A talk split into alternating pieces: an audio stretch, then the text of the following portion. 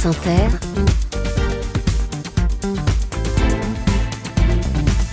le 7-10. Non pas un, mais deux invités à votre micro, Mathilde Serrel, une actrice et un cinéaste. Anna Bartholomei et Bruno Dumont, bonjour. Bonjour. J'ai envie de vous demander à chacun d'abord, si vous étiez un personnage de Star Wars, évidemment, euh, ce serait lequel? Anna Maria? Euh, J'avoue que j'ai jamais regardé Star Non. Wars. Si. C'est fou ça. Ouais. Vous n'avez jamais vu Je Star n'ai Wars jamais regardé Star Wars. Et vous jouez dans un film qui, quand même, est assez Oui, proche de, une sorte de cet de- univers. De- de- pas une- non, c'est pas une réplique de Star Wars, c'est une Une relecture. Une relecture. Non. Bruno Dumont. Non, moi Vous êtes bien. Yoda Vous êtes qui Non, mais tous, je les aime tous, moi. Vraiment, je trouve qu'il y a justement une, un voyage dans des personnages absolument euh, sidérants. euh, beaucoup de personnages totalement euh, barrés, euh, réels, irréels, animaux. Enfin, il y a tout. C'est bien, j'aime bien, quoi. Donc vous aimez tout, Star tout, Wars. ouais. Alors dans le film qui vous réunit, l'Empire, il est dit des humains qu'ils sont nuls. Voilà, voilà. mais aussi qui sont attachants et si cocasses. Vous vous situez où Euh, Vous penchez vers quelle définition Anna Maria, Bruno? À moi, c'est ma définition. Les deux. Ah, ben, je Nul et attachant et cocasse. Oui, voilà. Il y, a, il y a à la fois quelque chose, il y a du génie humain, et en même temps, non. Anna Maria, Ah Bartholomé. bah, J'espère qu'on est un peu plus que ça quand même. Qu'au-delà d'être nul, euh, cocasse et attachant, on est, euh, euh, on est aussi fort, euh, déterminé, euh, intelligent et, et bien d'autres choses encore. Ouais Va t'écrire à ton film. Non, non, mais quand je dis, non, non, mais elle a raison. Donc, quand je dis génie, c'est-à-dire qu'il y a à la fois une capacité de, de très, très, très, on est très, très, très fort et on est très, très, très faible. C'est ça que je veux dire. On a, Oui, bah, c'est Je ce veux dire, que tu dans le film le- aussi. ouais, c'est l'amplitude. Il y a une grande amplitude. Et moi, je, je joue dedans. On va planter le décor. Et quel décor? Le meilleur pitch du film, c'est le sélectionneur de la Berlinale, donc qui s'ouvre cette semaine où le film L'Empire est en compétition officielle. Et c'est lui qui dit entre Star Wars et Petit Quinquin, je pense qu'on peut difficilement mieux faire. C'est un film de combat intergalactique entre les forces du bien et du mal qui se déroule sur la côte d'Opale, au milieu des pêcheurs et des pavillons. Bruno Dumont, euh, on y retrouve le duo de flics, hein, d'ailleurs de votre série culte, Petit Quinquin, et les plages du nord de Malout, mais donc au service de cette évocation alors de, Star Wars, si on peut pas parler de, relecture et de la guerre des étoiles. Et comment ça vient en fait? C'est une illumination nocturne, ce genre de télescopage, de carambolage d'univers? Bah, c'est à la fois l'envie d'aller dans les profondeurs de l'espace, mais après, il faut venir sur Terre. Alors, sur Terre, il faut bien venir quelque part. Moi, je suis du Nord, donc je reviens naturellement euh, sur une petite plage euh, côtière, et, voilà, et tout se passe là, en fait. Mais là peut tout se passer, donc c'est, je pense qu'il n'y a pas de, de lieu particulier. Je pense que le, pourquoi pas le Nord, en fait. Et moi, dans le Nord, je trouve tout. Donc tout est là, donc je filme là, et en filmant là, je filme tout. Mais vous filmez pas non plus n'importe comment. C'est-à-dire que vous avez, Ah bah, je vous vous avez, oui, je vous remercie. Ouais. Ce que je veux dire, c'est que c'est aussi le carambolage. Vous faites toujours des carambolages. Il y a aussi un cinéma qui est extrêmement, c'est une veine qui est réaliste. Donc Oui, voilà. forcément précipité dans l'univers de Star Wars. Il n'y a pas que le Voilà. territoire géographique qui qui provoque le- Voilà. l'explosion, quoi. Donc c'est un lieu très à la fois euh, assez ordinaire, mais qui se prête. Une fois que c'est filmé, il y a quelque chose de, de qui dépasse tout ça et qui devient extraordinaire. Donc c'est ça, je l'ai remarqué depuis que je fais des films. C'est-à-dire quand je filme un champ de patates, bah finalement c'est plus un champ de patates. Il y a quelque chose d'autre. Donc c'est aussi une façon de parler de l'au-delà en filmant le Nord, et en plus je vais dans l'au-delà. Donc si vous voulez, j'avais vraiment euh, des, des grands univers devant moi, et je suis comblé par le Nord. C'est-à-dire, j'ai pas besoin d'aller ailleurs pour filmer euh, finalement les les choses, le bien, le mal, l'amour, tout tout tout, tout est là-bas. Vous avez pas vu un ovni? Un quoi? Un ovni Les humains sont attachants. C'est pour cela que nous allons envahir la Terre tout entière. Le prince des ténèbres doit être enlevé de la surface de la Terre. Celui qui touche à mon Freddy, il y a deux pieds à sa gueule. L'entreprise est vouée à l'échec La gendarmerie sur le coup. Mais les humains, Johnny, sont nuls À la bataille Et qu'advienne mon empire Il y avait aussi la joie profonde de pouvoir déguiser Fabrice Lucchini Ah. en Pierrot et de lui faire crier Apocalypse, Apocalypse. Bruno Dumont avoué. C'est ça fait aussi partie des, des envies premières de ce film. Ben oui, c'est pour ça moi je même même Anna Maria, c'est-à-dire que le, le, costume est déterminant. Par exemple, Anna Maria, elle était très vite habillée en Lara Croft euh, ouais, en superwoman. Donc c'est une superwoman qui vient sur Terre. Donc elle est encore habillée de, de l'espace, qu'elle est en train déjà en train de vivre des sentiments humains. Et Lucchini, son donc en fait, il a le costume de, il a un costume euh, de de théâtre le costume de Louis Jouvet de Don Juan. Et dès qu'il a mis ça, bon, on est tout de suite parti en flèche.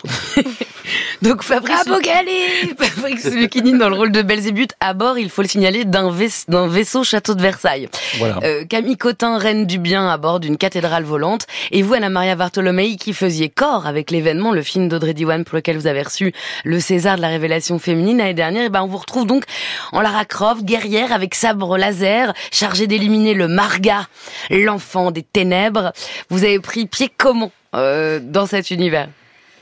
Euh, bah écoutez, euh, je me suis un peu jetée dans la gueule du loup et j'ai complètement fait confiance à Bruno dont je connaissais pas vraiment l'univers puisque j'avais pas vous aviez vu ni Star Wars ni les films de Bruno Dumont Voilà, je, je, je n'ai aucune culture cinématographique, c'est dit.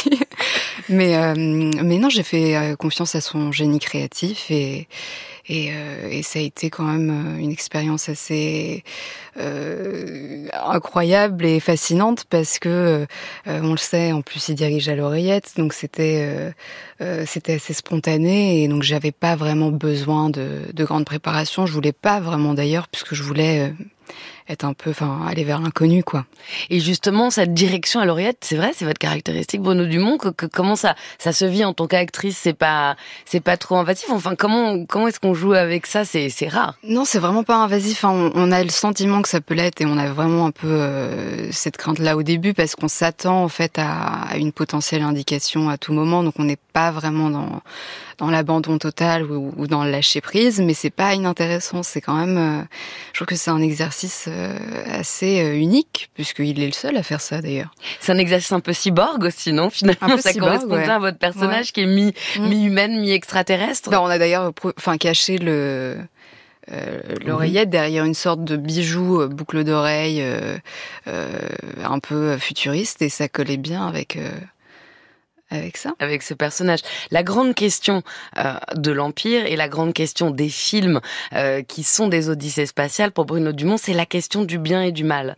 Euh, donc c'est vrai que vous êtes un ancien professeur de philosophie, euh, Bruno Dumont. Donc ce, finalement, vous, vous le, le, bien, le mal, l'apocalypse, l'exil, l'invasion, euh, c'est c'est une occasion de faire de la métaphysique. En fait, c'était pas simplement de poser une cathédrale volante sur les plaines oui, du Nord. En faire sans être emmerdant, parce qu'en même temps, c'est des questions emmerdantes enfin, si on se les pose comme ça, ça peut être vite emmerdant. Donc, moi, je voulais justement les incarner sur Terre pour que ce soit simple à comprendre. Donc, on a les deux. On a l'origine du bien, qui vient des fins fonds de l'espace, mais qui s'incarne, euh, voilà. Euh, Anna Maria, enfin, son personnage, c'est le bien qui vient. Donc, le bien arrive, mais il prend une forme humaine et voilà, et qui est troublé par la vie humaine et qui est justement euh, dans son dans sa puissance à devoir faire le bien, elle est troublée en l'occurrence par l'amour qui qui contrarie un peu son plan en fait. Mais là, vous dites entre le bien et le mal, euh, il n'y a pas une balance, mais il y a une bascule. Voilà, parce que je pense qu'on est... comment vous définissez ça puisqu'on fait un, un, mini cours de philo? Alors parce que c'est pas un choix cornélien entre l'un et, et l'autre, c'est ou l'autre pardon, c'est l'un et l'autre, c'est-à-dire qu'on passe son temps du soir au matin à passer de l'un à l'autre. Enfin, on est voilà, on fait du bien, et puis après un petit coup de mal, et puis après on revient, et puis voilà, c'est ça la vie.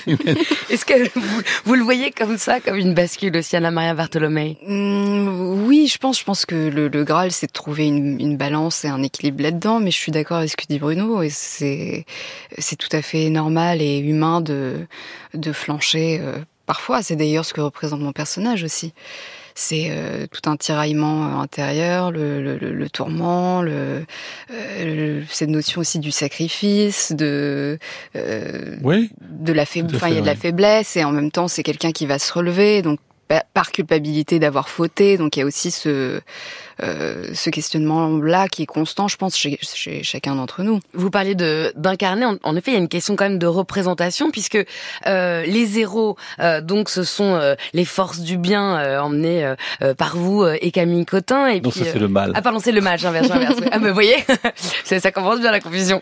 Et, et donc, et bon, on inverse. Donc, vous êtes les 1 et, et, et les zéros, c'est le mal. Mais en tout cas, évidemment, ce qu'on entend, c'est ce langage binaire euh, qui est, utilisé le nouveau langage numérique, par l'informatique et le numérique. Le langage informatique reprend, reprend le, langage binaire bien mal en fait. C'est voilà, on est aussi dans un nouveau monde numérique, mais qui reprend la, la distinction du bien et du mal. Donc la question, c'était de représenter autrement que euh, par un système binaire, c'est-à-dire de ne pas laisser à la représentation numérique ou informatique. Voilà, c'est une question qu'il faut, faut renouveler dans la modernité. Voilà, on, est, on est moderne, mais finalement la question du bien et du mal est toujours là. Ça peut aussi se travailler sur le terrain, cette question du bien et du mal. J'ai vu, Bruno Dumont, que vous êtes travaillé souvent avec des gens qui ne sont pas d'accord avec vous. En tout cas, il y a, il y a un chef opérateur avec qui vous travaillez. Vous dites, bah, bon non, mais je, je me suis brouillé avec lui, il était trop dans l'extase.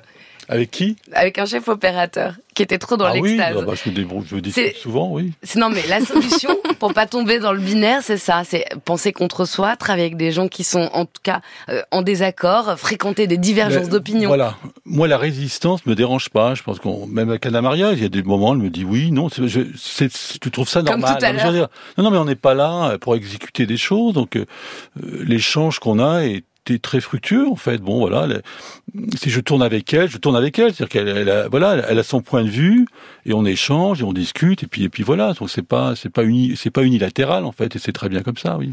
Anna Maria Bartholomé, comment vous vous avez euh, euh, vécu justement cette euh, cette direction d'acteur et aussi moi il me semble ce respect quand même. Elle, elle dit que votre votre héroïne, elle dit qu'elle a pas peur des hommes. Et, et, ce respect, il me semble, cette distance euh, qui est imposée dans, dans, les scènes de nu par Bruno Dumont, c'est-à-dire que ce soit Lina Coudry au début du film, ou vous, votre scène de sexe avec Johnny, qui est un acteur non professionnel et qui est mm. extraordinaire, qui est mécanicien automobile euh, à la base. comment comment vous vous êtes retrouvé vous, dans, justement, dans cette nouvelle façon de percevoir aussi le corps d'une femme au cinéma, il me semble.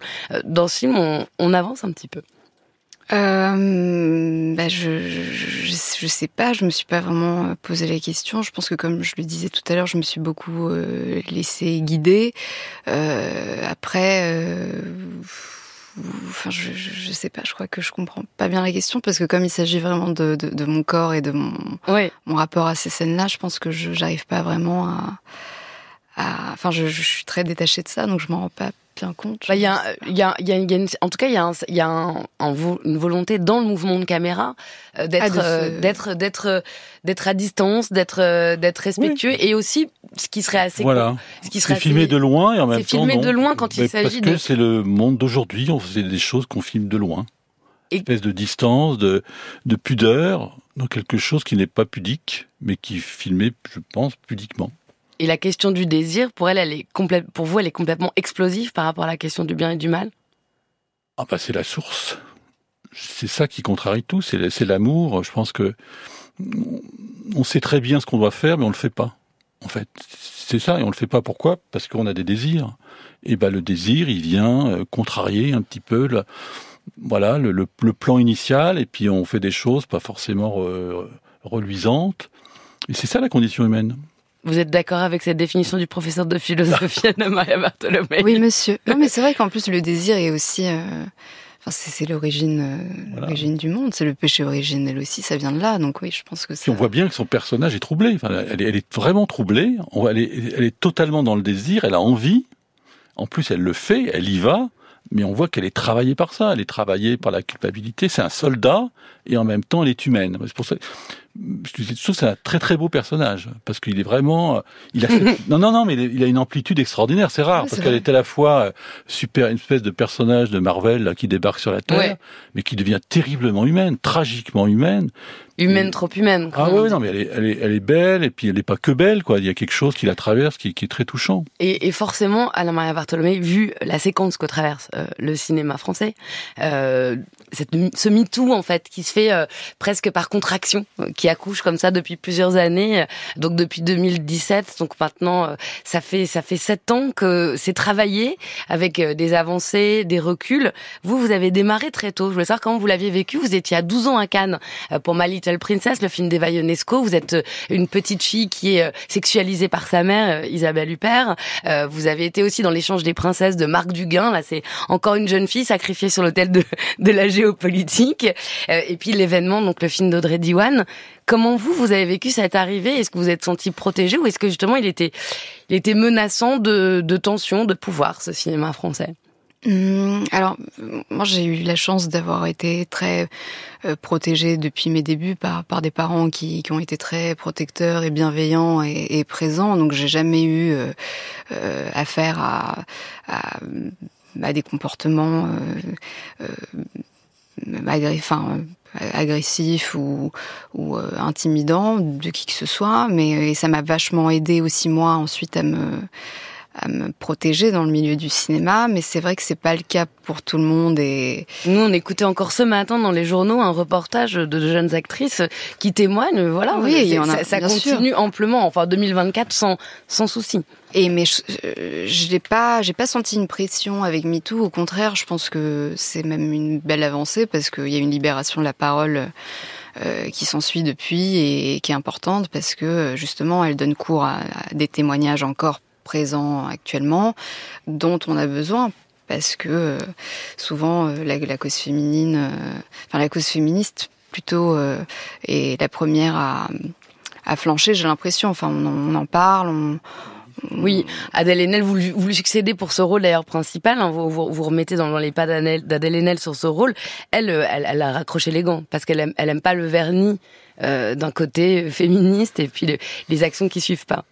Euh, oui, c'est, c'est, enfin, je, je, je comprends.